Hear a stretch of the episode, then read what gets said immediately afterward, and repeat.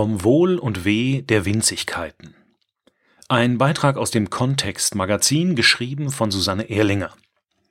Führt das gedankliche Durchdringen eines Details zum Durchbruch oder verstellt die Konzentration auf das Detail den Blick aufs Ganze?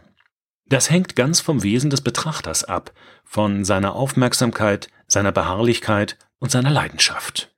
Ob man sich in Details verliert oder das entscheidende Detail noch fehlt, die Konzentration auf kleinste Einzelheiten hält ganz schön auf Trab. Details sind verflixt.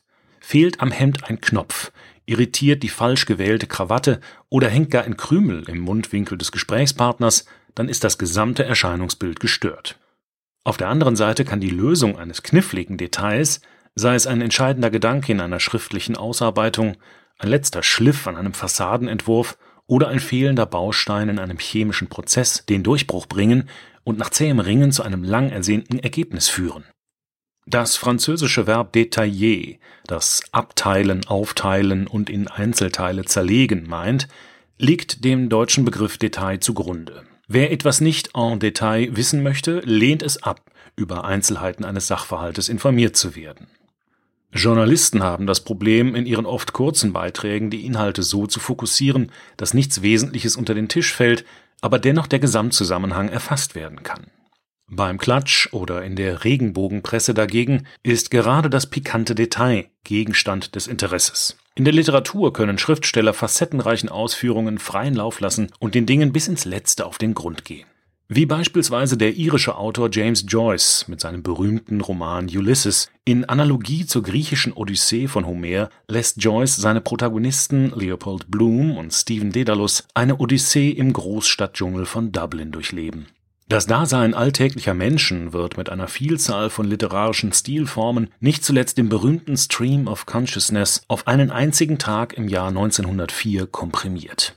Der Mikrokosmos bildet in seiner Komplexität ein ganzes Weltbild ab. So wurde das Buch 1999 von Literaturexperten zum Roman des Jahrhunderts gewählt, einem Meisterwerk der Moderne, das sich nicht allzu vielen Lesern erschlossen hat. Wie sich der erste Gesamteindruck unter Scharfblick auf das Besondere verändern kann, darauf deutet der Filmemacher Michelangelo Antonioni in dem britischen Kultfilm Blow Up von 1966 hin. Ein Fotograf entdeckt beim Zoomen einer Bilderserie im Hintergrund einen Mann mit Pistole, in weiteren Abzügen einen leblosen Körper. Nach einem Einbruch in seinem Atelier bleibt ihm nur das Blow-up eines Fotos, auf dem sich die Leiche in der groben Körnung des Abzugs nahezu verliert. Der Film basiert auf einer Kurzgeschichte von Julio Florencio Cortázar, von dem das Zitat Eine Wahrheit, die lediglich meine Wahrheit ist, ist somit nicht die Wahrheit überliefert ist. Bei diesem Filmklassiker, einem Kriminalfall ohne Beweise, einem Puzzle ohne Lösung, so der Text zu einer Ausstellung der CO Berlin Foundation im Amerika-Haus, entwickle sich die Handlung assoziativ und fragmentarisch, wie bei einer Dia-Show. Der Regisseur verzichte auf eine eindeutige inhaltliche Gewichtung.